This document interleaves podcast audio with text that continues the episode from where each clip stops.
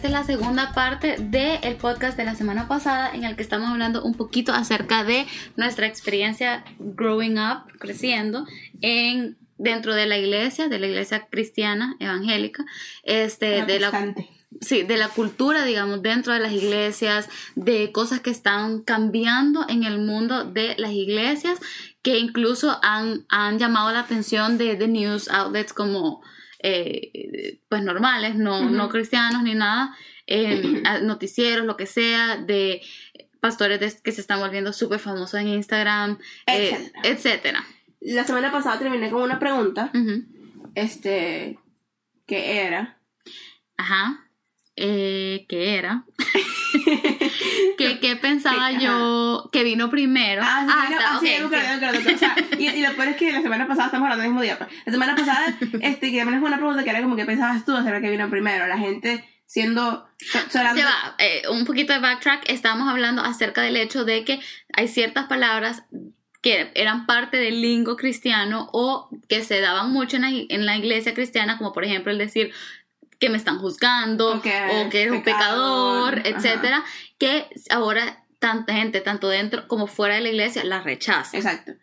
Javier Zeta, ¿qué, qué, crees que vino primero? Eh, la gente, ¿El tono condescendiente de la gente o la, la, el deseo de no juzgar? El deseo de no ser juzgado. De no ser juzgado. Mira, yo pienso que como humanos estamos eh, inclinados hacia, el, hacia un poquito de tema de orgullo, de, de, que no, no me gusta que me digan, ¿me entiendes? En lo que estoy equivocado. O sea, yo nunca he escuchado a una persona que, que sí, o sea, critíquenme, de, denme, denme negative feedback. O sea, incluso hay estudios psicológicos que comprueban que te toma 10 comentarios positivos para eh, disminuir ¿Sabes qué? el efecto de uno negativo. Cuican una, una anécdota rapidita. Yo estuve en una clase en la universidad que era como tipo, era, era un como digamos workshop creativo donde todos que hacían, creamos un montón y parte de la clase literalmente era como tipo 20 minutos, o sea, como tipo uno tocaba su música o mostraba su, su arte y después eran unos 20 minutos de drilling. Mm. O sea, pero era como tipo, esto estuvo mal, esto estuvo mal. Nada más te permitían tres comentarios buenos por piece y todos tenían que pasar a decir algo. Mm. Era aprender a tomarlo, claro. Siento que como humanos somos pues mero malos en, en, recibir, digamos, crítica y tal. Y especialmente, yo no sé si esto es verdad o no, pero como hay gente que dice que los millennials son entitled, bla, bla, bla, este, pues también puede haber un temita de eso. Sí, quizás. Este, no sé. Pero creo que que como humanos ya venimos wired de esa manera, pero sí siento que puede haber una exacerbación de este sentimiento de, ah, ya no se metan en mi vida, déjenme en paz, de, de, por el hecho de que pasa tanto, que la gente se mete y muchas veces, no, no muchas veces, no puedo decir eso, pero en ocasiones no siempre es tampoco por tu mejor interés, sino que es por abuso de poder o abuso de autoridad o por simplemente ganas de estar metido en tuyo. Sí, estoy de acuerdo. Bueno, ahora vamos a continuar hablando un poquito de nuestras experiencias y yo te tengo una pregunta, Julia. Habiendo crecido en iglesia, ambas, como dijimos la, vez pasada, empezamos a asistir a iglesias desde los 10 años, las dos, Juliana en Venezuela obviamente, yo en El Salvador. Eh, ¿Cuáles fueron parte de tus experiencias positivas y negativas que sentís que, que, han influido en tu vida, que te han impactado, que todavía digamos recordás o lo que sea, para bien o para mal, algo sumamente subjetivo, ¿cuáles son? Eh, eh estamos hablando de creciendo, o sea, como tipo... Bueno, desde 10 años hasta ahorita. Hasta ahorita. Eh, bueno, y siento que esto lo mencioné al principio del podcast, el, episodio pasado, de que para mí una cosa que me cambió la vida totalmente, eh, y, y aquí eso no es, algo, no es necesariamente algo que no, que no fue, que no viví en Venezuela porque no existía, sino que no viví en Venezuela porque no quería. ¿Sabes? Como tipo, cuando yo, cuando estaba yendo a la iglesia en Venezuela, mi rebelión de, de mi, mi, rebeldía, rebelión, la rebelión entonces, pero la pena negra, la rebeldía, la rebeldía de Juliana. Yo, yo era una adolescente muy tranquila, yo o sea, pasaba tocando violín todo el día, pero mi rebeldía salió en, sí, o sea, burda galla, pero mi rebeldía salió en, en, en a, cierto punto como tipo rechazo, en mi corazón, o sea, como que yo siempre creía en Dios, yo siempre tuve muchísima fe y siento que Dios siempre tuvo mucho gracia y favor en mi vida, pero también mi corazón era como tipo, yo rechazaba eso porque era como tipo, no era mi fe todavía. Uh Era la fe que mis papás querían que yo. Y, y de alguna u otra manera, mis papás no querían porque ellos no forzaron nunca nada. La verdad que mis papás siempre fueron súper abiertos aunque yo hiciera lo que quisiera. Ujú, Pero, pero me llevaban para la iglesia, pues, ¿sabes? Y bueno, mentira, growing up quizás como tipo también tuve la- el, el, el privilegio también de tocar mucho en el equipo de oración y eso me, eso me, me hizo mucho como músico. ¿Me explico? Este, tocar, solo tocar. Ven y toca, pues eso me ayudó mucho. Ahora, ya habiendo llegado aquí y ya habiendo tomado la fe como mi fe, este, sí, em- eh, cre- le- en la iglesia, idealmente, y es algo que pasa mucho en las iglesias, te dan ese, ese sentido de comunidad que en ciudades como Vancouver es muy difícil de encontrar Sí. es muy difícil hacer amigos aquí si no tienes algo en- con algún, algún como common ground, ¿me explico? Y en la iglesia se presta mucho porque obviamente, ¿sabes? Todos vamos a lo mismo, ¿me explico? Este, y entonces eso, eso fue muy life changing, es una experiencia muy positiva que he tenido aquí. Obviamente, como estamos hablando, pues trae cier- ciertas cosas que quizás no son tan buenas, como por ejemplo gente que te quiere juzgar. O gente que, pero al final del día, esta gente siempre tiene tus mejores, los mejores intereses para ti en su mente, ¿me explico? Ellos siempre quieren verte succeed, ¿me explico? Mm, O sea, hay ciertas personas que quizás solamente son como, son como medio, ¿sabes? De ratica. Pero en en general, como tipo, la, gen- la persona, o sea, a mí, o sea, a mí, uno de mis amigos de la iglesia me viene a, a decir algo como tipo, hey, o sea, esto está bien, esto está malo, me parece que estás dañando tu vida con esto o aquello. Yo voy a decidir saber que están, tienen mi, su mejor, mi mejor interés en su mente y quizás no me lo dicen de la manera en la que quiero escucharlo, pero también voy a exam- examinarlo con ojos críticos para ver cómo, ¿sabes qué? Esto puede ser que sea verdad porque yo, yo me importa mucho lo que esta persona piensa y siento que tiene razón o, o siento que no. Sí, y sí, es un poquito de self-awareness. Exacto, Sí. también. Entonces, como tipo, siento que tener esa, esa, digamos, support network in a way de personas alrededor de mí que de verdad quieren lo mejor para mí, así como yo quiero lo mejor para ellos, es algo que, y no es algo que es nada más exclusivo a la iglesia, pero que la iglesia se encuentra muy fácilmente, Ujú, o no es muy fácilmente, pero se- es un ambiente que se presta para eso, ¿me explico? ujú, Mi experiencia de iglesia hoy en día es diferente porque yo también trabajo en la iglesia. ujú. Ese también como tipo, el staff de la iglesia, para mí es ese también support network porque como tipo se presta mucho, ¿me explico?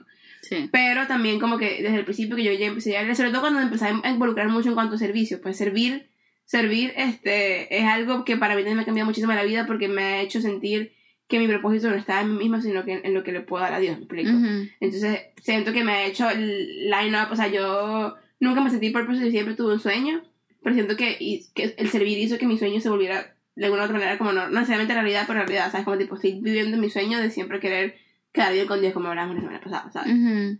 Entonces son experiencias buenas. ¿Quieres que te diga la mala o quieres decir una buena tú?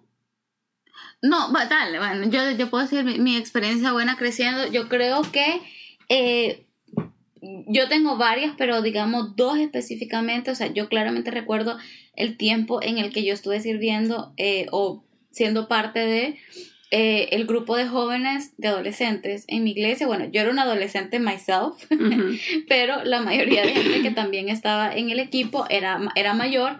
Eh, entonces yo tuve, digamos, la oportunidad de aprender mucho de ellos y siento que fue uno de los periodos más felices de mi vida eh, y que, que, que recuerdo con más como, como, ay, qué bonito, eh, porque de verdad éramos un grupo bastante unido. Éramos un grupo de amistad que estábamos de verdad ahí en las buenas y en las malas. La pasábamos demasiado bien cuando Ujú. estábamos como saliendo, iba, o qué, qué sé yo, comiendo, lo que sea. También trabajábamos muy bien juntos. Y, pero también era ese, ese como cuidado del que vos hablás. Este, de verdad, de verdad, creo que desde entonces no he logrado tener como un grupo de amistad quite así, porque éramos un grupo de, qué sé yo, entre 10, 15 personas extremadamente unidos, Ujú. ¿me entendés? O sea, a pesar del... Y de muchas edades, hombres y mujeres, Muchos backgrounds sociales. muchos backgrounds sociales, este, el cuidado pastoral que teníamos en ese tiempo era increíble, todavía le tengo mucho cariño a- a- al pastor de jóvenes de ese tiempo. Entonces, de verdad, e- eso, eso para mí fue una de las mejores experiencias y es de eso de que todos estábamos súper involved y a veces eh, teníamos eventos o proyectos con el que quizás a veces te estaba un poco fuera de nuestra zona de confort, pero como decís, te sentías con ese como propósito porque Ujú. estás haciendo algo y viendo vidas verdaderamente siendo Claro. cambiadas por medio de lo que, de lo que vos estás haciendo con este equipo de personas que, que vos querés demasiado y que sabes que te quieren y es un amor genuino. Claro. Y eso fue parte de lo bueno. Y lo otro bueno, como mencioné la vez pasada, es el hecho de que en mi iglesia había mucha cultura de, de aprendizaje. O sea, yo me acuerdo que hay un versículo, un pasaje en, en Hechos, creo, si no mal recuerdo, en el que Pablo, o no me acuerdo en qué, en realidad qué libro es, pero que Pablo le está eh, eh, como encouraging, motivando a una de las iglesias a que sean como la iglesia de Tesalónica, creo, algo así, que dice como que ellos, alguien llegaba, un- alguien a predicarles y, o a darles un mensaje y, ellos después de haber escuchado el mensaje se iban a las escrituras que ellos tenían en ese momento, que en ese momento era el Antiguo Testamento, a verificar que lo que la otra persona les había dicho era verdad y ellos como que they went the extra mile en, en tipo estudiar más y profundizar más y en mi iglesia se da mucho eso de, de no nos queremos quedar con que, ay, el pastor dijo tal, amén, sino que estudien más, instruyense más, o sea, no estén aquí solo porque mi mamá me trajo, no estén aquí solo porque porque X, o sea, me quiero sentir bien o quiero culpar mi, mi eh, eh, redimir o limpiar mi culpa de lo que hice durante la semana, sino que estoy aquí porque yo creo y entiendo porque creo en Dios, ¿me entiendes? Y, y aún si tengo mis dudas o, o, hay puntos que la Biblia no explica también, pero cómo tener fe a pesar de esas preguntas y aprender a, a wrestle with God con, con, con esas situaciones difíciles de la vida, con esas preguntas, con esas no sé qué, de alguna manera de que que en vez de que te lleve a perder tu fe, te ayude a, a fortalecerla. Entonces, son, y son dos lecciones, digamos, enseñanzas que me quedaron bastante. Y lo tercero, que digamos fue una experiencia bien positiva, era de que en mi iglesia en Salvador en realidad no había mucho staff. Pasa en muchas iglesias norteamericanas que, que hay mucho staff, o sea, gente contratada dentro de las iglesias para hacer los eventos, lo que sea que en mi iglesia todo era más volunteer based. Pues, o sea, la gente que estaba en staff eran los pastores. Pero entonces todos aprendimos de verdad a ser bien serviciales. Este, y era una cosa de que quizás estabas, terminabas cansado o, o tu domingo era como, ay, domingo de familia y que ya tenés que ir a la iglesia o lo que sea, pero te, te, como de alguna manera, sí, o sea, era, era, era no, nos forjó una disciplina de, de, pensar en el otro, de servicio y de, sí, no sé, o sea, de, comunidad y creo que fue, eso fue parte de lo bueno que me dejó haber crecido en la iglesia, este, que aprendí, aprendí eso que creo que todavía tengo conmigo hasta el día de hoy. No te puedo decir si lo hubiera aprendido o no, pero esa fue mi experiencia y es parte de lo bueno que me ha dejado crecer y que fue bueno en su momento. Obviamente hubo momentos que me quejé porque no quería estar ahí a las 8 de la mañana un domingo, pero creo que al final, ahora que lo veo, fue bueno. Y sí, yo creo que lo malo, creo que lo malo vamos a estar como que en la misma página. Pero no empecemos con eso quite yet. Ok. Otras cosas. Buenas. Malas. Malas. Ajá. Eh, mira, mi caso particular de... Ay, no sé, es que, es que para, o sea, eso está como que... Está delicado. está delicado. este, sí, está delicado. No sé, este siento que también eh, me, me, de alguna u otra manera crecer en la iglesia, en las iglesias latinoamericanas particularmente, no estoy hablando de necesariamente aquí, porque en, en Norteamérica es diferente, y, y, la iglesia también está cambiando en Latinoamérica, por ese mismo wave de las megachurches, este, siento que hay muchas iglesias en Latinoamérica que están como agarrando un poquito de este sabor, que es menos no estoy diciendo que esté bien o esté mal, pero que es menos legalista, digamos. Es una observación. Exacto, una observación. Pero, pero, mm, sí, como tipo crece, haber crecido en, ese, digamos, sistema de legalismo de la iglesia latinoamericana, en general, como tipo también te hace tener una relación un poquito distorted como con lo que la iglesia te pinta como el mundo, explico. Sí. O sea, como tipo el mundo es, el mundo es prohibido. Y es algo que gracias a Dios en mi casa no pasaba porque... Y todos son malos. Exacto. Porque mi mamá se esforzó, y mis papás, mis papás todos se esforzaron en que yo, en que Julio y yo, mi hermano y yo, supiéramos que, que el mundo no es prohibido. O sea, como en el sentido de que como tipo, si lo quieres hacer, hazlo mejor que lo hagas y salgas de esa fase ahorita, que después tengas 40 años y tengas que andar quemando etapas que tuviste que haber quemado a los 17, te explico. Mis papás fueron muy eh, muy eh, intencionales en, en, querer que vivamos nuestras etapas, Con, él, con mi hermano lo son y lo han sido y lo seguirán haciendo y conmigo lo fueron y lo han sido y lo seguirán haciendo, Este, y, y entonces, e, eso para mí, pero también siento que como tipo, eh, si te das esa, esa, visión como tipo, digamos, lo que la iglesia denomina como el mundo, que la verdad uno ni siquiera sabe qué es lo que es el mundo, deja de ver Instagram, uno ni siquiera sabe qué es lo que es el mundo, o sea, el mundo, qué, qué es el mundo, explico, pero lo que no sabe la iglesia todo lo que es lo que está out there, digamos, como tipo te da una, una visión muy eh, distorted, como mucha, sí, muy, muy, muy, muy, distorsionada de lo que el mundo es. Entonces como que, como que a veces, a mí no me pasaba necesariamente esto, pero sí sentía como que la necesidad de esconderme de cosas que estaba haciendo. Sí. O no sentía la necesidad de como... Nunca me sentía como que era ni, no estaba ni en el mundo ni en la iglesia, porque era como tipo muy santa para el, para el mundo, pero muy, muy mundana para la iglesia. Como que nunca sentí que de como que upia aquí, upia allá. Sí. ¿Sabes? Este, entonces siento que es algo que obviamente hasta que yo llegué aquí y yo conseguí mi propia fe, siento que eso fue algo que no cambió. que me, que me hizo ver el mundo como algo, no necesariamente prohibido, pero como algo raro. Era como tipo, ¿qué es eso? Pues Entonces como tipo traté de como hacer lo que pude, pero también siento que siempre, siempre hubo un poquito de, de, de unhealthiness y de, o sea, sí, el, como yo veía las cosas del mundo. Es algo mal para mí. Yo creo, no tan bueno. Ajá. Yo creo que yo puedo resonar con eso y creo que también mi, mi mami, por ejemplo, tuvo un approach muy saludable al que, por ejemplo, ella me decía cosas como, yo ya te enseñé lo que es lo bueno y lo malo y los valores que yo te quería pasar.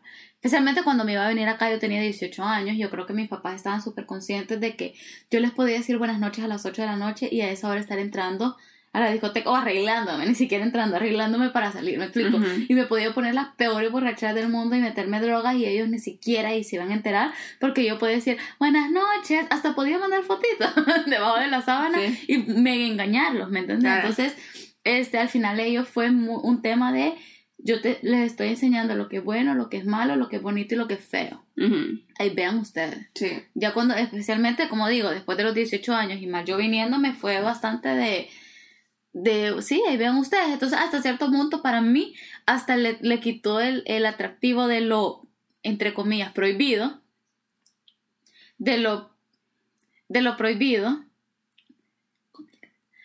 porque yo era así como, pero al final, o sea, yo no le veo el, voy a ir a tomar detrás del arbusto porque es prohibido, es como, eh, no, si no tengo ganas hoy, no, no, ya, Este, ¿me entendés? O como que, ay, me tengo que escapar para ir a la fiesta, me voy a salir por la ventana y me voy a, o me voy a ir con una falda más larga y me la voy a quitar en el carro porque me prohibí, me prohíben vestirme con falda corta, era como, no, si un día quiero ir de falda, voy de falda, y si el otro quiere de pantalón, pues de pantalón, y como me dé mi regalada gana, ¿me entendés? Entonces, este, entonces creo que fue cool porque fue un tipo de crianza que me quitó mucho ese, ese tabú y ese atractivo a lo prohibido, que en realidad, gracias a Dios, tengo hasta hoy, ¿me entiendes? Y que si yo, yo quiero, bueno, y si no, también, y las decisiones que he tomado, gracias a Dios, han sido bastante acertadas porque lo puedo mirar objetivamente como de, bueno, esto es lo mejor, ¿será que esto agrada a Dios? ¿Será que esto me conviene? ¿Será que esto me va a dar una buena consecuencia?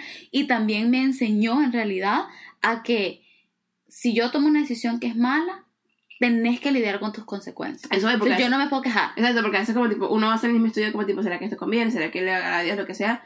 Y, uno concluye que no. Que no, pero bueno, X. Pero igual lo quiero hacer. Exacto. Pero tengo que saber que las consecuencias van a venir y las tengo que enfrentar y no me puedo quedar después, ni le puedo echar la culpa a nadie. Ni a mi perro, ni a mi mamá, ni a Dios, ni a nadie. Porque yo lo decidí. Pero bueno, eso es parte de la creencia de mi papá, pero en la iglesia pasaba mucho lo que vos decís. Entonces, sí había un temita de exactamente, o sea, no lo pudiste decir mejor. Soy muy santa para el mundo, pero muy rebelde para la iglesia. Entonces a veces uno caía en ese temita de tengo que esconder parte de quién soy, tengo que esconder pensamientos, tengo que esconder opiniones, porque en realidad no me puedo soltar ni mucho con aquellos ni mucho con los otros. Sí, Entonces uno termina medio reprimido. Exactamente. Y yo, nunca, y desencantado. Exactamente, porque es como tipo, no, no sientes que puedes ser fully yourself. Con la gente que se supone que en teoría deberías de poder. Exactamente. Y por ejemplo, esto mm, te va marcando de, de una forma en la que yo, en full disclosure, porque pues aquí estamos al final siendo honestas para abrir la conversación al respecto, yo vine acá a Vancouver y yo tenía muchos problemas con la autoridad. Ahorita todavía muchas veces me cuesta recibir dirección, crítica, feedback de la autoridad, porque ya se me, se me inculcó tanto de agachar la cabeza, de sí, que sí, aceptar, bla, bla, bla. Y no fue hasta que yo escuché un podcast de Craig Rochelle, porque Craig Rochelle, este pastor eh, norteamericano, es muy bueno, él habla de muchos temas de liderazgo y tiene un leadership podcast en uno de sus capítulos, de los primeros, pero no se me olvida, porque el día que yo de hecho, sabes que lo escuché en el tren y lloré. Se me salieron las lágrimas cuando, cuando dijo esto. Y yo, que qué pena, ¿me entiendes? Voy en el tren y se me salieron las lágrimas, pero sentí como, como que se me quitó un peso de encima porque dejé la culpa por sentir esto. Pero él dijo, hay autoridades que son abusivas y hay autoridades abusivas en la iglesia y yo quiero, y, dijo, y quiero pedir perdón en nombre de los pastores que han, que han hecho así y ustedes tienen derecho a vivir su su duelo de haber tenido una autoridad abusiva o de haber tenido una autoridad que de alguna manera los engañó o los traicionó, ¿me entendés? Y todo. Y es algo de lo que no se habla, ¿me entendés? Porque uno, y uno tiene, o sea, puede tener autoridades abusivas en el trabajo, padres abusivos, ¿me entendés? Este, pero en mi caso, pues pasaron varias instancias con, con los pastores de mi iglesia en el momento que, que sí te dejan un mal sabor y que yo al llegar a Vancouver tenía como esta resistencia a la autoridad y yo decía como, pero ¿por qué? ¿Me entendés? Porque al final yo sé que la autoridad viene de Dios, o sea, eso lo dice la Biblia, toda autoridad por Dios es establecida, papá, Entonces yo decía, yo no quiero ser rebelde en mi corazón hacia Dios, pero a mí que me estén mandando, que un pastor se esté metiendo mucho en mi vida, me traía muy mal sabor. Y ese día que yo escuché eso dije, entiendo por qué, y tengo que vivir ese duelo, tengo que vivir ese proceso, tengo que perdonar porque al final que, la que le estaba haciendo como daño porque había resentimiento y rencor era, a mí. Este, pero sí, este, creo que ese fue uno de, de, los temitas como de mal sabor porque era, había, eh, por el mismo como legalismo o lo que sea, control, había un, un, temita que a mí sí me quedó de, de mala autoridad. Y el otro es que, bueno, Dios, sin, sin entrar en una conversación teológica larga, Dios tiene múltiples atributos. Y Dios es igual partes amor, a, justicia, santidad a ira, eh, misericordia a holiness, ¿me entendés? Entonces, soberanía con, con tipo que no te deja hacer que, que nos da free will. Entonces, y es uno de los uno, sí, es uno de los misterios de Dios, o sea, porque incluso uno de esos atributos es que él es o sea, inescrutable en, el sentido, no, no es inescrutable, es como, ¿cómo se dice? Como que no se puede no terminar de conocer. Ajá, o sea, es infinito y tal. Entonces, y yo me acuerdo en un podcast, yo lo escuché como tipo las caras de un diamante, o sea, al final todo el diamante es el mismo, solo tiene sus diferentes, o sea, son diferentes atributos del carácter de Dios, pero Dios es 100% todas estas cosas, no son mucho de exclusive. Pero pasaba que se empezó a predicar mucho acerca de Dios como el Dios justo, como el Dios enojado hacia el pecado, como el Dios no sé qué, como el Dios soberano, y se dejó, creo, un poco el tema de, Dios que también tiene misericordia de nosotros, que Dios también que, que es un padre que nos ama, entonces... Y amoroso, y, y, y, hasta incluso Dios como padre, ¿me entendés? Entonces llegó un punto en el que yo vine acá y yo veía gente que tenía unas relaciones tan libres con Dios, o sea, gente que era tan genuina con Dios y yo decía, uy, pero ¿y esta gente cómo puede estar orando así? ¿Me entendés? Y esta gente cómo le puede estar hablando a Dios así y todo era una, una, una, relación tan libre con Dios como la que vos podías tener con un papá con el que te ibas súper bien. Sí. Y yo te diría como que, Señor, no sé qué, no sé. ¿Me entendés? Como con aquella gran reverencia, que ojo, hay que tenerle porque Dios es Dios.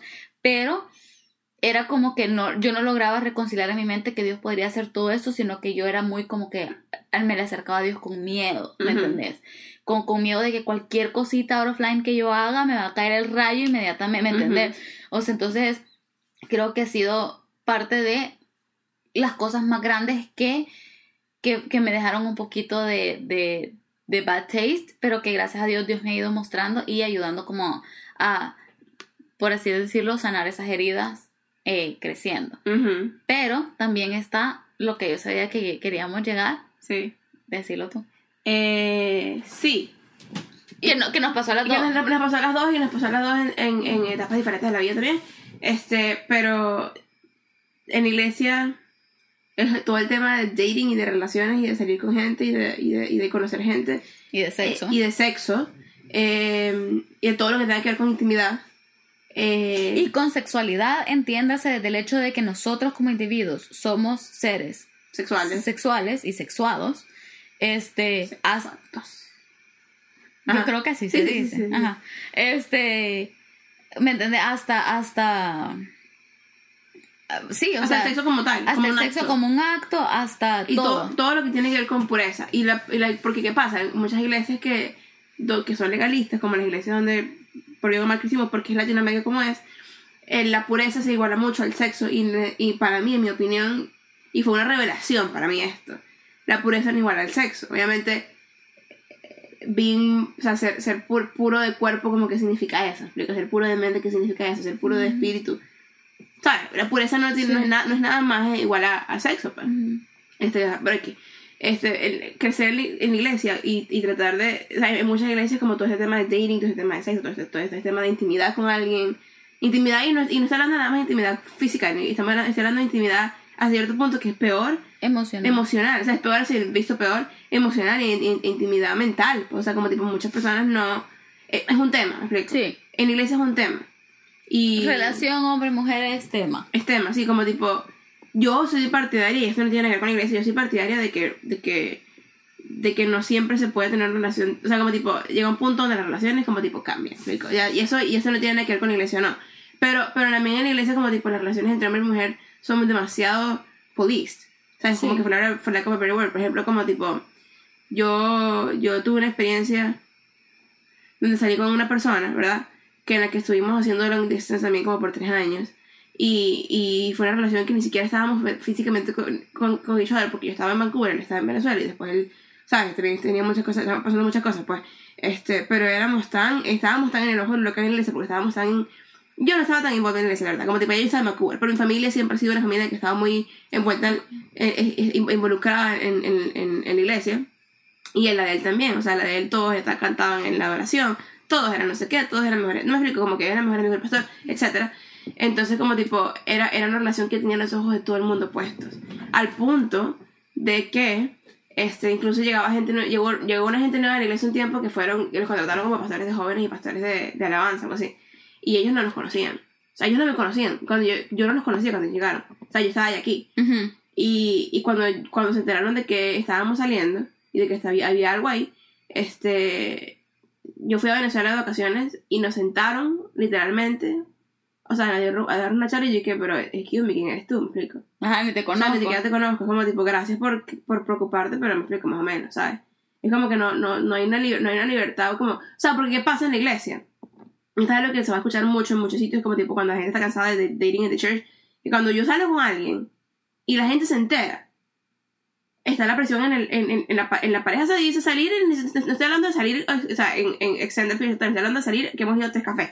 Ajá. tipo de salir. La y la gente se entera. Está esta presión en la, en la pareja, o sea, la pareja así, la- las dos personas, de, o sea, nos debemos de casar, ¿me explico? Ujú. Porque entonces ya no le puedo, ya no, ya no podemos terminar esto, porque entonces él, él le va a romper el corazón a ella y ella lo va, ¿me explico? Y, y honestamente siento, siento que si obviamente cae mucho peso en la mujer de, eh, entre comillas, guardar tu corazón, pero cae mucho peso en el hombre no romper el corazón a la mujer. Y algo que me parece súper injusto, ¿me explico? En la iglesia. O sea, que se para con los hombres, ¿me explico? Pero es como tipo, pero ¿quién dice que yo no le puedo romper el corazón a él? Sí, sí, sí, O sea, como tipo, si está, está esta, esta over, eh, no sé, como tipo, em- eh, su presión muy grande en los hombres de como tipo, no puedo salir con ella porque si le rompo el corazón es como tipo, pero o sea, es la vida, ¿me explico. O sea, that's life, ¿sabes? Entonces sí, sí me empezó, por ejemplo, con esta persona, este, tuvimos una relación de tres años, o dos años y medio, sí, algo así. Este, y gran, siento que gran parte por la- las razones por, por las cuales no funcionó fue, fue por las mismas personas de la iglesia que se metieron al punto de que la destruyeron, ¿me explico. De que nosotros no podíamos tener una relación libre sin tener que tener las voces de las demás personas alrededor de nosotros, ¿me explico. Sí. Sin tener que tener las voces de que el pastor, de que ella pastora, de, de, de, que- de, de que lo- lo- los ancianos de la iglesia, de que no sé qué, de que no sé cuánto. Es como tipo, pero ya, porque no es relación de nadie de ellos y si, te- y si nos rompemos caso mutuamente, ese es el problema nuestro, ¿me explico. Ujú, ujú. Pero si uno quiere, si uno aprende. Sí. Y fue, ha sido mi relación más larga, mi relación más involved emocionalmente. Y ya, y ahorita lo superé, o sea, 100%. Pero en el momento, emocionalmente fue súper, o sea, in- in- fue, fue súper involved porque no era nada más como tipo él y yo, porque yo a él lo amaba como no amé a nadie y él a mí, yo entiendo eso, explico, fue una relación intensa, pero, pero fue emocionalmente involved también porque también estaba lidiando con todas estas fuentes externas que no sé en qué momento entraron a nuestra relación también, ¿me explico, porque no era, ya no era de dos, ¿me explico. Tenía que no, Exacto. no estaba nada más quedando bien con él, sino quedando bien con todas estas otras personas. mundo, Y era como, ¿en qué momento te pedí tu opinión? Sí, o sea, sí, como tipo, gracias por, querer- por quererme y cuidarme, pero que nunca te di ese espacio en mi vida. Sí. ¿Me explico? Sí, sí. ¿Cómo? No, definitivamente el tema de, de, de dating, mira, es- es súper complicado porque viene de muchas partes. Por ejemplo, viene de los líderes de la iglesia que siempre tiende a haber un temita de control.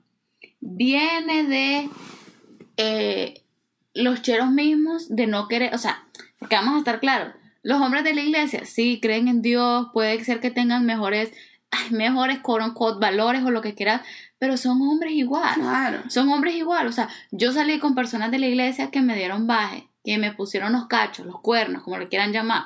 Y se supone que eran cheros de iglesia, pero me pasó exactamente lo mismo que me hubiera pasado saliendo con alguien que no era de la iglesia, ¿me entiendes? En realidad, en realidad yo puedo decir mis experiencias con personas de, de, de, la iglesia no han sido absolutamente nada mejores que con personas de fuera, incluso hasta han sido peores algunas. Este, de acuerdo.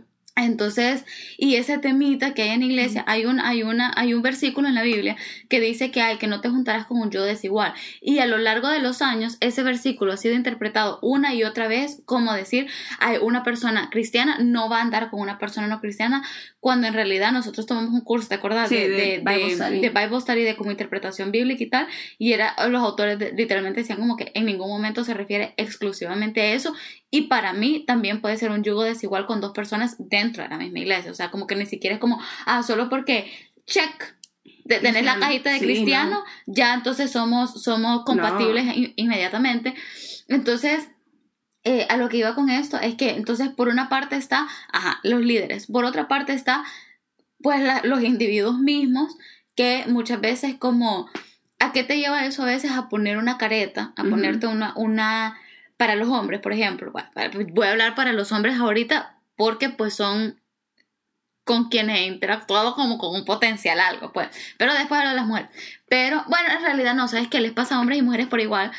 Que eh, es un tema de, de que, bueno, me tengo que poner una cierta careta o tengo que que medio esconder un poquito quién soy. Sí. Porque si yo tengo un humor, por ejemplo, un poquito crude, uy, eso, eso no es aceptable. y eso no es de señoritas y no, sé qué después está el tema de, los, de los gender roles muy rígidos y de las expectativas de que, como decía, nos casamos al ratito ya y cuando los hijos y, y, y, como esposa le hiciste, le hiciste la comida a tu, a tu, a tu marido, le planchaste la ropa, ¿me entiendes? Y, y, cómo te va a mantener tu marido, o sea, que también se junte y por eso dije en el episodio pasado que la cultura social influye mucho en la cultura de iglesia, no es que son dos, o sea, la cultura de iglesia no existe en in a vacuum, pues, este, definitivamente la, afecta porque es algo que, por ejemplo, yo escucho más en, en, iglesias latinoamericanas de lo que las escucho en iglesias norteamericanas, el tema de, de lo que acabo de decir, por ejemplo, cocinarle a tu esposo, bla, bla, bla,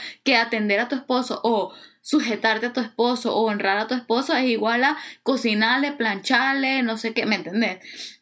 Por ejemplo, me pasaba mucho que en, en la iglesia a la que yo iba, se, se, e incluso iglesias centroamericanas y latinoamericanas, lo he escuchado mucho esta prédica, que eh, hacen tanto hincapié en el tema de mujeres sujétanse a sus maridos, o sea, en ese versículo, y es como la mujer, literalmente, mujeres que yo conozco, he escuchado de casos de mujeres que se han quedado en matrimonios y relaciones abusivas, Mm. Por, porque se les metió la idea, eh, o sea, mi marido me pega, pero es que yo me tengo que sujetar a él porque la Biblia eso dice. Y no, ¿me entendés? Y es parte de lo que hablábamos la vez pasada, que esos son el tipo de noticias que se propagan. Entonces la gente que no va a las iglesias con justa razón dice, esta gente está loca. El marido está matando a la mujer y ella dice que se tiene que, es que sujetar, ¿me entendés? Entonces, eh, pero bueno, entonces el, el, el caso es que es un tema bastante complicado y que, que al final resulta bastante en inacción. Sí. Porque también hasta los cheros cuesta mucho conseguir a un, hombre que quiera salir. Eh, las mujeres entran en este trip de como que, ay, con el que me case o como mujer se esperan estas cosas de mí. Por ejemplo, que yo no haya tenido muchos novios, que, que no haya tenido relaciones, que no sé qué, que no sé cuánto. Y es parte del, del, del double standard que existe en la sociedad como tal porque aunque se espera de los hombres no se espera tanto o no se hace tanto hincapié como no como el que se espera de las mujeres este entonces como que hay, hay, un, hay un tema como de expectativas entonces ya las mujeres como que hay no entonces pasa que hay mujeres que terminan como saliendo con quien sea porque es como que ay por fin me invito a alguien a salir ¿me entendés?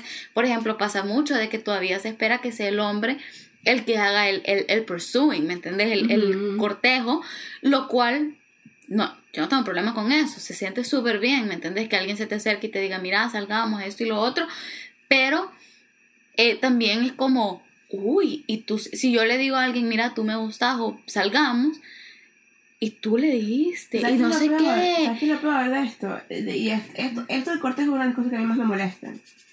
De, de dating in the church, porque, porque por mucho que yo quiera dejar, por mucho que yo quiera darle el paso y salir de eso, y lo cual lo he hecho, este, es algo que se ve mal en la cultura de la iglesia. Sí. Entonces es como tipo, yo, tú y yo podemos querer decir como tipo, pero demos el paso, superémoslo, va- o sea, ¿cuál es el problema en decirte, estoy interesado en ti? No te tengo que decir estoy enamorada de ti, por muy enamorada que Ni estés, nos nunca vamos a casar. nada- Exacto, nunca le digas ni estoy enamorada de ti hasta que pana esté- Sí, sí, sí. Por favor. Este, Sí, sí, sí. porque no, Si tienen sí. una semana saliendo, por favor, no se digan No, te amo. Exacto, ¿qué es eso? O sea, Gracias. gracias. Comunicada. Sí, ajá. Este, hacemos un llamado. Pero, pero. Ese es el llamado de este El caballo de episodio. este episodio es que no, exacto. Pero, este, en la Biblia en un momento dice como tipo, mujeres, o sea, no le van a decir eso, me explico. Al contrario, estoy, estoy tomando ahorita un, un certificado ministerio y estamos eh, haciendo el Antiguo Testamento. Y, y esta semana nos tocó estudiar varios libros, incluyendo el libro de Ruth y el libro de Esther. Ujú. El libro de Ruth, o sea, Ruth literalmente, básicamente le dijo a, a, a vos, cásate conmigo, ¿me explico? Ujú. necesito, necesito macho, ¿me explico? O sea, se le, le- literalmente se le tiró a los pies y le dijo, por favor, tómame, ¿me explico? For one enough, yo creo que sí. Sí. Y, y Esther, sí, y Esther fue que, o sea, se arregló porque era como tipo, no, yo necesito que este hombre me mire, ¿me explico? Sí. Y fue como tipo, eso, bueno, obviamente, obviamente, el tipo se, se fijó en ella, no sé qué, entró al palacio, pero después sí, ella, ella tenía un- una misión y fue y le pidió, ¿me explico? Ujú. For one enough, sí. Entonces no entiendo cuál es la cosa. Sí, no, definitivamente la, la cuestión esta de, de, bueno, de gender roles y así, también es complicado. Mira, yo leí un libro, bueno, tú sabes, yo leí un libro que se llama Girl Defined. Cada quien, pues, eh, en lo personal. en lo personal, hubo capítulos que a mí me, o sea, Se salaba, se salía la Biblia. me, sal- se me salió la bilis. Pero es un libro de un ministerio que existe en el sur de Estados Unidos, a donde Ah, a donde la cultura, again, la cultura social, la cultura política de esa región entra a la cultura de la iglesia, ¿me entendés? Eh, obviamente, por ejemplo, nosotras tenemos que estar conscientes que todo lo que estamos diciendo y esta perspectiva que hemos desarrollado también nace del hecho que llevamos seis años en una iglesia en la costa oeste de Norteamérica. Claro, Y eso es relevante súper, porque la cultura entra claro. este, ponete, tú te mudas ahorita a, Sexo. No, pon- ponete, te mudas ahorita a, niña, no sé, a un lugar en, en, en África, ponete, Ajá. Ok. sí, y vas a buscar una congregación ahí, en seis años que hablemos, tal vez tu, tu perspectiva en algunas cosas va haber cambiado, quizás. ¿me entiendes? No sé, Y también que, y también que hemos pasado nuestros formative years, digamos, en cuanto, en, en cuanto a juven- juventud en los que se terminan de formar nuestras ideas. Es aquí verdad, en oeste. es verdad, Y ahorita es mucho más difícil que me cambien las ideas a como era cuando tenía 17 años. Pero Claro. eso es algo que yo pensaba desde que desde antes de tener, me explico, incluso, Sí. incluso estando en Venezuela. sí, sí, sí, O sea, porque esta persona con la que yo salí y, y, y él es testigo de esto, o sea, yo le tuve que decir, mira, que es lo que somos y más porque me explico. sí, Porque no lo iba a hacer porque no sabía si se quería conmigo, fair enough, me explico. O sea, tenía tanta presión alrededor. Sí, ¿sabes? sí, sí, Si, si, me- yo, si, si estás saliendo con alguien y de pana te gusta mucho y estás enamorado, pero no sabes si te vas a poner, no sabes si de pana te gusta ahorita, pero mañana no, porque somos seres humanos. Y nos pasa. sí. Entonces, como tipo, con, con toda la razón no le dices nada. No, claro, y, y, y mira, honestamente, como es un, es un tema porque va a ponerte con lo que decías de, ay, salimos a una cita y ya se espera que nos casemos. Miren, no. No. Si, si tú sos una niña, una mujer, y te llevan para un café y vos ya estás pensando en boda, es normal, mira, hay memes, y eso pasa afuera. Cuando, cuando te sí. y te abren la puerta, uno Sí, sí, sí.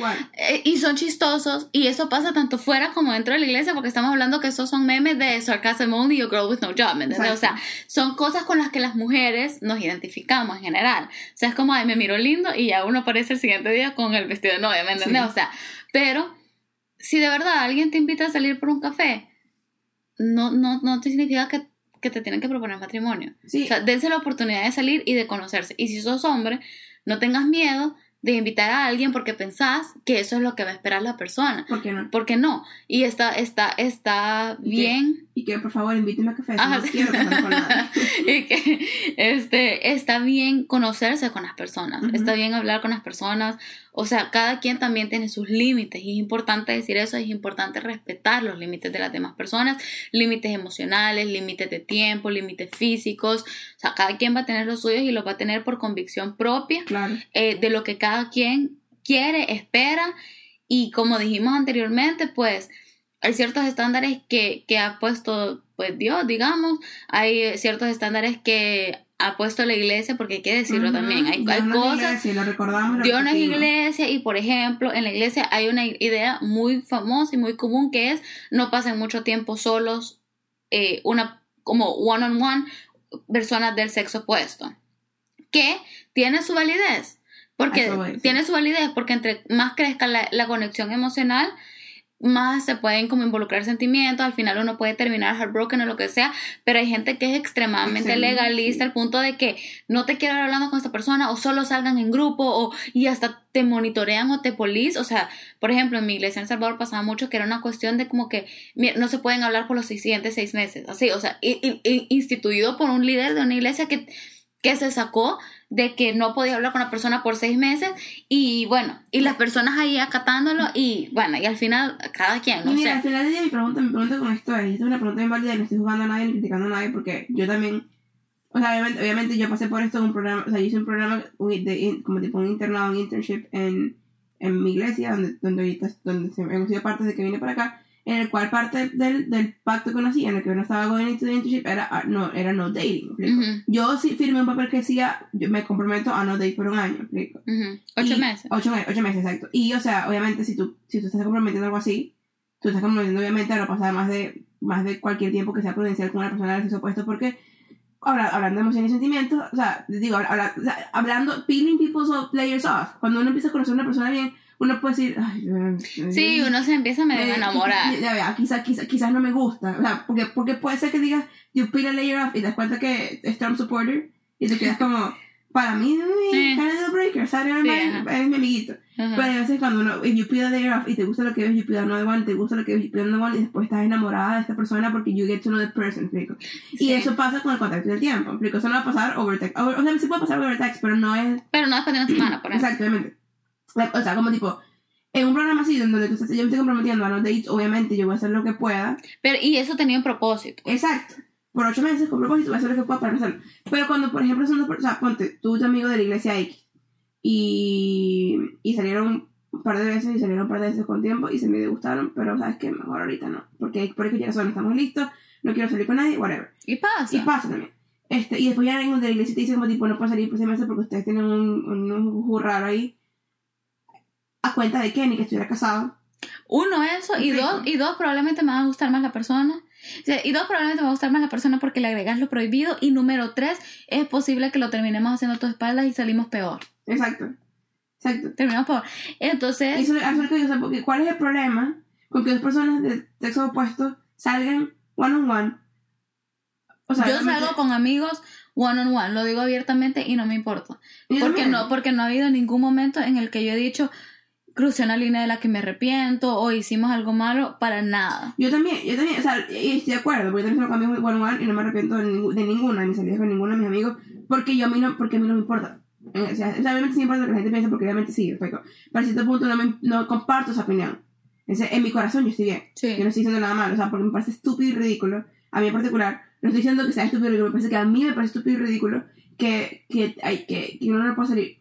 O sea, porque una, una cosa es saliendo con un hombre casado, obviamente, Ah, don't obviamente. do it. o sea, otro llamado, don't do. Obviamente no, Obviamente, porque es como tipo weird, Sí, sí, sí. there's no reason for it, no lo hagas. Sí. Pero, si es una persona que está soltera y estamos en la misma life stage somos amigos, y obviamente eso es lo que hay ahorita. Si yo estoy enamorada y estoy empepada por siempre y no se ve y no pasa nada, ese es problema mío. Sí.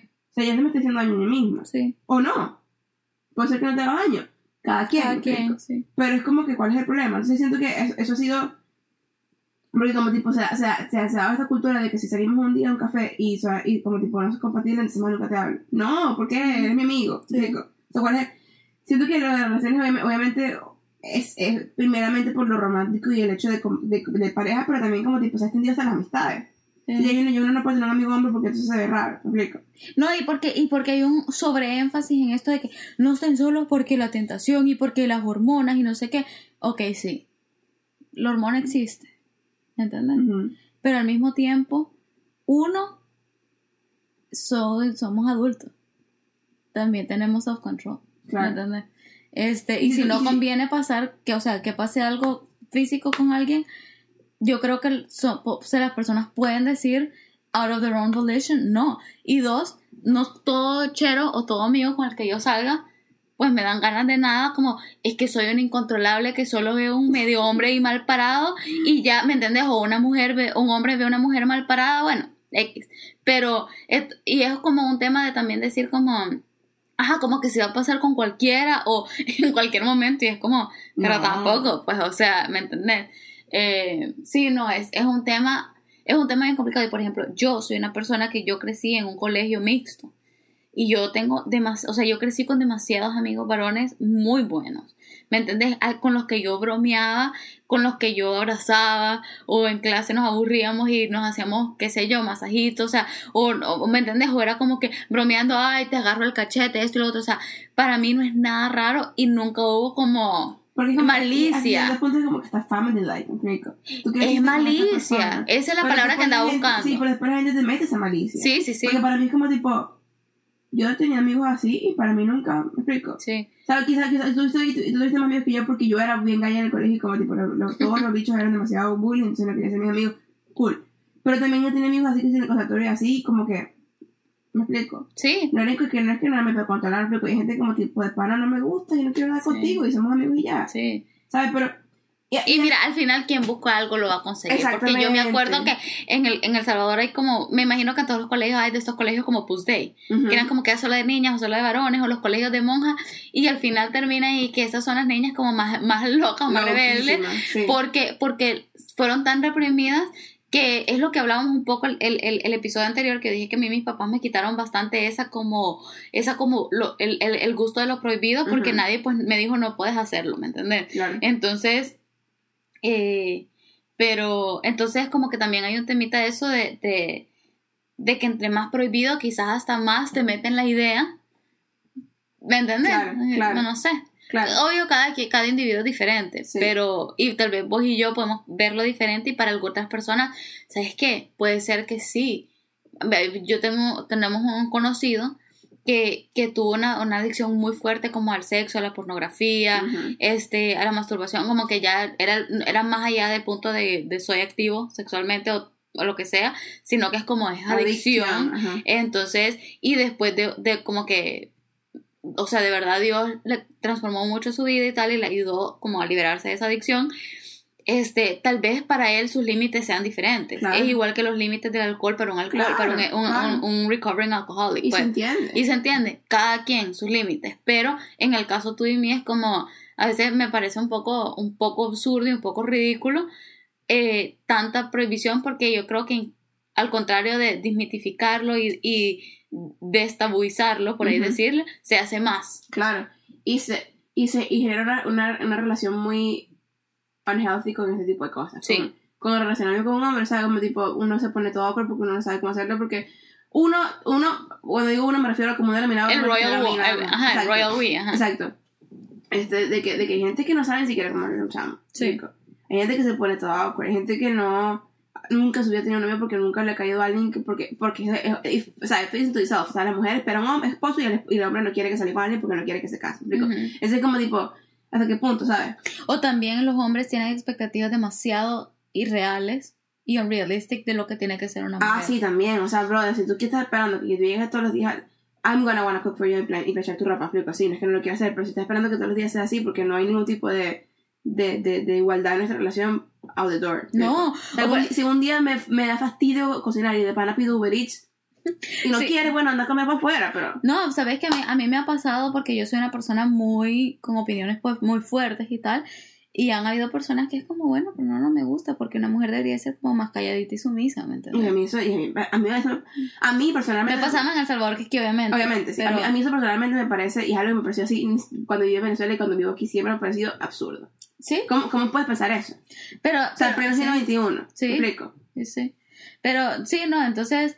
Eh, eh, miren, dating in the church es un, es un tema de verdad eh, grande. Eh, hay una gran frustración, una creciente frustración dentro de las personas de la iglesia con este tema, lo cual es bien unfortunate porque yo puedo decir por mí misma, a mí me gustaría salir con personas de la iglesia, no porque yo digo rechazo personas que no van a la iglesia, sino porque es cool cuando tenés un punto de interés y de, de, common ground ah, tan grande y tan importante para vos, ¿me entiendes? Hay gente que por ejemplo, les encanta salir con gente de su misma bandera política, por, por, así decirlo, porque al final tenés, refleja que tenés ciertos valores y ciertas expectativas de la vida muy parecidas, ¿me entiendes? O yo no quiero salir con alguien que el día de mañana yo le voy a decir, mira, tengo un problema, o sea, podemos pedirle a Dios juntos por esto y se va a quedar como que, ¿qué? ¿Qué estás hablando? ¿Me entiendes? O me va a ver como que soy un bicho raro. Entonces tampoco estoy alguien que pase pues hincado en maíz todo el día, pero o me entiendes, alguien con quien compartamos, por ejemplo, aunque sea este punto de feo con quien podamos, con quien pueda tener por lo menos conversaciones abiertas al respecto, que como mínimo pues quizás cree en Dios, ¿me entendés? Y no que cada vez que yo le diga voy a la iglesia, ajá, qué tonta es la iglesia, ¿me entendés? Entonces idealmente que venga a la iglesia contigo porque es parte, o sea, es parte importante de quienes son. Claro, de como pareja, pues, pero a lo que voy es que, pero también me pasa que le pasa a muchas personas, y son conversaciones que hemos tenido con muchas personas, que, bueno, ¿sabes qué? Si no hay en iglesia, pues puedo buscar afuera, porque, ¿me entiendes? Y entonces ya uno también hay un tema ahí de comprometer eh, valores o comprometer expectativas de quote unquote bajar estándares que odio eso odio odio esa vamos a lo de uh, sí. que hablamos en los episodios pasados sí sí o sea, odio pues. decir como que ay bajar estándares porque no estoy diciendo que los estándares de la gente de la iglesia son son altos o los óptimos porque recién acabo de decir que he tenido también malas experiencias con personas de la iglesia este pero ¿Me entiendes? Entonces hay, hay una, una dissatisfaction y uno termina como que, bueno, ¿y entonces qué?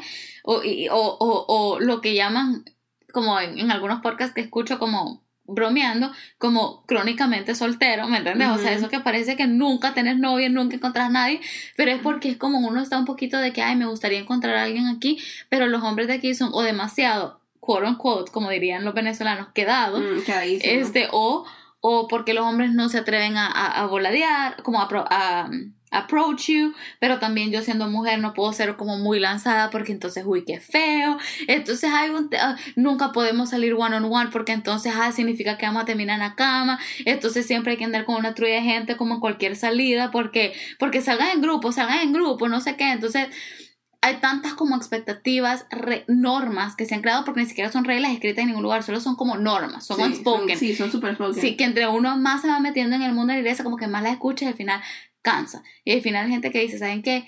Chao, me largo, voy allá a encontrar a quien me haga caso y quien me, quien me preste la más mínima de atención, porque al final pues sabemos muchos que sí queremos una relación, ¿me entiendes?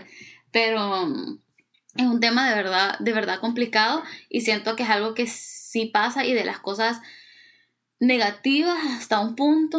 Eh, positivo porque te ayuda como a, a, cuidarte un poco, a proteger tu corazón y eso, pero pero del, del desamor o de lo que sea, pero, o las decepciones amorosas, pero también un, un, poquito tóxico porque sí afecta la manera en la que te ves a vos misma, sí afecta la manera, o sea, yo soy una persona que por muchos años yo lidié con muy baja autoestima, porque era como, soy fea, o sea, soy gorda, soy no sé qué, o sea, porque nadie me pone atención y mi validación venía de de, de, de, de, que si me ponen atención, de que si los chiros hacen, o cuando me engañaron fue como que, pero es que entonces yo no era lo buena suficiente, ¿me entiendes? Entonces también te daña como un poquito la autoestima, te claro, eso. Claro, eh, y decía algo importante, se me fue, se me fue, se me fue, se me fue.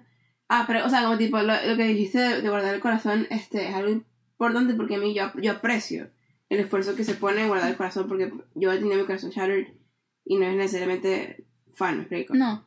Pero siento que guardar el corazón, goes, el, el, principio de guardar tu corazón goes beyond el heartbreak, explico. Porque para mí guardar tu corazón es guardar tu corazón even through the heartbreak, explico. O sea, como que pushing through that pain. Sí. Porque ese dolor de, de, de, corazón roto es un dolor que te hace crecer como persona. O sea, es algo, todos tenemos que tener corazón roto por lo menos un par de veces porque si no... O sea, inclusive por las mismas cosas de Dios, explico. Pero eso es lo que voy. Para mí guardar el corazón como tipo la iglesia lo ha relacionado tanto como a, a, romántico. a lo romántico. Y es como tipo, no, guarda tu corazón porque de hermana la vida, eso es todo lo que dice el versículo, no es como que tipo, guarda tu corazón porque de que un hombre te lo va a pisar, no, es como tipo, entonces ¿por qué? O sea, ¿dónde queda todo lo demás? O sea, guarda tu corazón against envidia, envidia rabia, eh, resentimientos. resentimientos. inseguridades, greed. Eh, greed, exacto, eh, mentiras, o sea, desunión, o sea, todas las cosas que pueden, es como, entonces como tipo, porque en vez de no hablar, y esto es una pregunta, o sea, genuina, hacia, hacia la iglesia, porque no en vez de solamente decir guarda tu corazón, no nos enseñamos uno a nosotros a cómo guardar nuestro corazón. Porque guardar mi corazón, para mí, heartbreak a cierto punto puede llegar a ser una parte de guardar mi corazón porque lo estoy fortaleciendo para que cuando vuelva a pasar, Porque va a volver a pasar. Me explico, la gente casada tiene, tiene 40 años de casado y todavía puede. En el mismo matrimonio. Get heartbroken. claro, claro. Y continuar siguiendo casados. sí, sí. O sea, no tiene que ser. Te exclusive, me explico. O sea, como. Eso, pero siempre digo, como. La excusa de guardar tu corazón me parece que es muy buena, porque es buena intención. Solamente siento que la, la ejecución en la iglesia en el mundo ha sido un poquito faulty, pero es como tipo, bueno, fino, yo guardo mi corazón, chévere. Le doy y usted va a estar pendiente de que si siento algo. Guardar, guardar el corazón no tiene nada que ver con necesariamente lo que sientes por una persona, sino cómo te sientes por lo que sientes. ¿Me explico? Para mí, en mi mente, es como tipo, yo, yo puedo amar a una persona y puede ser un amor puro, ¿me explico? Y verdadero, y lo amo. Y puede que no sea correspondido, pero no importa porque se siente bien y porque no siento ningún tipo de nada oscuro ni nada malo en ese sentimiento y en esa emoción. Pero si ya es como tipo se mezcla con inseguridad, con ansiedad, con, con, con, con mentiras, con, con self-destructive behavior, con- ya, ya ahí es donde, donde es como tipo, ah, esto es un resultado de, de lo que siento por alguien o esto es un resultado de mí misma. Explico, como que sabes. Sí. Y ahí es donde uno tiene que empezar a guardar su corazón, pero es como tipo, en el primer me- momento que uno sienta algo tóxico o algo venenoso o algo feo y uno sabe cómo se sienten las cosas feas, uno es como tipo, oh, ¿sabes? O sea, l- oh, eh, Oh, sí, oh, luz, me explico, hay que, hay que ver qué está pasando aquí. Sí. Pero siento que, que es un- es- ha sido una muy buena premisa, porque, porque me, a mí me- yo, yo soy partidaria de guardar mi propio corazón y es algo que en lo que he estado creciendo porque yo no sé cómo hacerlo. Entonces tú me dices, ajá, te qué haces, no sé. Bueno, yo no sé cuáles son las prácticas para el corazón, pero para mí primero que todo, como iglesia, en la iglesia deberíamos estar enfocándonos más en cómo ayudar a las personas a entender qué es lo que significa guardar el corazón y cómo, cómo hacer para guardarlo, ¿me explico? Como tipo, qué, qué- en qué consiste, ¿me explico? Ujú. Obvia- obviamente pasar tiempo con Dios así, obviamente that's a given, pero también es como, o sea, me explico, how does that look like? O sea, como tipo, ¿sabes? Sí. Obviamente, obviamente no es un cookie, cookie- cookie cutter fórmula porque todos somos diferentes y tenemos diferentes capacidades emocionales, nos pegan diferentes las cosas, etcétera, etcétera. Pero es como, ajá, pero por no, no voy a dejar salir con alguien por guardar mi corazón, me explico. En mi mente, yo no, me explico, yo no. Yo no voy a dejar salir con alguien por guardar mi corazón porque a menos que de pana como tipo salir con esa persona me ponga en una posición en la cual mi corazón va a estar literalmente dañado. ¿Me Ujú. explico? Es lo que quiero decir. Ujú. Sí, no, yo estoy de acuerdo, de verdad es un tema, mira, es un tema bien complicado, es un tema que yo creo que podemos resumir en el hecho de que, de que estas cosas pasan, pasan y pasan mucho. Todos los jóvenes que estamos creciendo, hemos crecido dentro de la iglesia, creo que nos podemos eh, identificar con algunas de estas cosas, pero al mismo tiempo no hay suficiente apertura para hablar al respecto. Y como, como puede ser de dating, de, de autoestima, de sexo, de romanticismo, de relaciones, de finanzas, de carrera. Otra gran pregunta, la gente graduándose ahorita, ¿y qué hago? ¿Qué no hago? consigo trabajo, ¿cuáles son mis metas, mis sueños? ¿Dónde queda el plan de Dios en esto? El sufrimiento, la, el, el age old question de por qué Dios permite el sufrimiento, lo que está pasando en el mundo, medio ambiente, veganismo, o sea, hay Tantas tantos cosas. temas pasando en el mundo, eh, salud mental, enorme. Y no, gigante. Gigante, Gigante. gigante y es otro tema de que, bueno, ya no nos da tiempo en realidad hablarlo, pero yo he comentado en el episodio que hicimos de la salud mental, yo tuve depresión y por esas ideas de que no, los cristianos tienen que estar siempre alegres, felices y todo, caí más profundo porque era como, yo sentía que no podía decirlo, o sea, decir, ponerle label, ponerle la etiqueta de depresión, sufro de esto, ¿qué hago? ¿Qué dice la Biblia al respecto?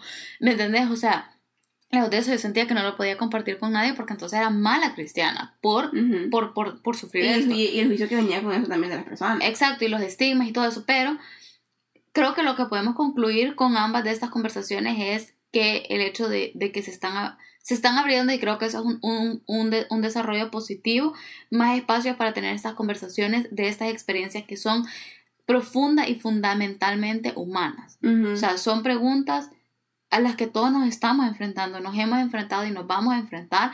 Mientras el mundo cambia más, se van a, van a surgir más y la gente creo que está eh, hambrienta de recibir estas respuestas Sí, reales. Ya no, ya no de, de, de tu típica prédica, este de me acuerdo que Craig Rochelle lo dijo un mensaje como tu típica prédica de sitcom, ¿entendés? Empiezo con un problema, se desarrolla, llega el clima, solución, Dios es Dios bueno, bueno. Dios, Dios resolucionó todo, váyanse, váyanse, aplaudamos todos al final del servicio, nos vamos con, ay, sintiendo bonito y chao. No, aprendamos a, a conversar acerca de esos temas difíciles, de esos temas complicados, complejos, pero que al final son preguntas con las que todos andamos en la cabeza Claro. al final del día. Y esa apertura para decir, mira, tengo esta pregunta, me pasó esto, y saber que, que la otra persona no nos va a A- a condenar. condenar. Y Este, al final del día eh, es lo que queremos de una u otra manera lograr con este tipo de conversaciones y o sea si si tienen algún, las personas que nos escuchan tienen algún, algún tipo de como digamos sugerencia incluso de, de qué podemos hablar, explico, como, como, Sí, sí. o sea, como tipo podemos hablar de, de, de este tipo de cosas que no sé, que no quizás no hay tanta apertura en la iglesia y no, y no es culpa de la iglesia tampoco, explico. No. Solamente han, han sido, han sido años y, y, y hasta, siglos de, de, de, de censura, explico. Y, Sí. y- y- y las- y- y yo siempre digo, como siempre digo, no siento que es algo que ha sido malintencionado, explico. Es algo que en el, en el esfuerzo de, de poder ser, de poder quedar bien con Dios, sea over, sens, o sea, sea ce- over censurado al punto de que ya es como, ok, we're not even talking about this and we need to, explico. Sí. we need to talk about this, we need to talk about this. Tenemos que romper los eximas, romper, eh, eh, eh, eximas. Lo encima. No, romper los estigmas, romper los moldes, o sea, en el sentido de que son cosas de las que tenemos que hablar. sí. Explico, tenemos que hablar. Entonces, bueno, Entonces, bueno, nos quedamos con eso al ha sido una final. buena serie, de- sí, una buena conversación, Sí, sí, al final nos quedamos como siempre, solo sabemos. que no sabemos nada. En realidad no, todo lo que podemos hablar es de lo que sabemos, nuestra experiencia, lo que vamos aprendiendo, pero somos un work in progress, como Y dijimos sí. anteriormente. Eh, síganos en Instagram, arroba no sé nada pon. Sí, Ahorita, por si no se han dado cuenta, ya solo estamos subiendo episodios en audio, solo en. Spotify, Google Podcast y Apple Podcast. Este, y pues por así, así nos vamos a quedar por, por mientras, ajá. un tiempo. Vamos a ver si regresamos a los videos o no, pero por ahorita de verdad lo apreciaríamos si se suscriben este, en la plataforma en la que nos escuchen eh, review. y nos review y lo comparten con Sí. una persona, por lo menos. sí. Y bueno, este, espero que esto haya sido una conversación interesante. Cabe destacar que lo que decimos son 100% de nuestras opiniones y no queremos decir que algo está bien o mal. Ujú. sino es lo que pensamos al respecto. Espero que Sí. eso, ya, eso haya sido claro. Y si tienen algo más que añadir o algo más que quieran hablar, por favor comenten. O sea, mándenos un DM en, en Instagram o, o- o por, o por Twitter o por Facebook y vamos a estar, respondiendo porque queremos abrir la puerta para conversación honesta y abierta acerca de esos temas que tienen que ser hablados. Exacto. Nos vemos.